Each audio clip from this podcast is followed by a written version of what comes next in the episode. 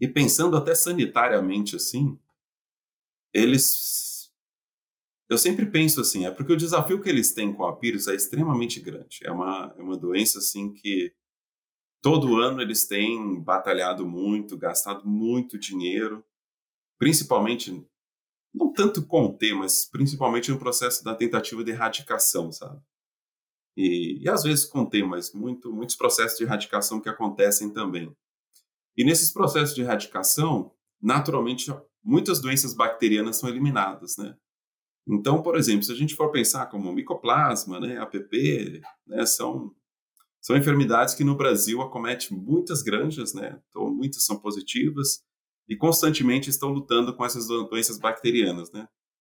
Aqui nos Estados Unidos, em função dessa dessa demanda que o PIRS acaba causando em você combater, em você erradicar, essas bactérias praticamente muitas unidades foram erradicadas. Então não é um assunto tão tão discutido assim como no Brasil, sabe? Então é mais doenças virais, muitas vezes assim que causa um impacto econômico maior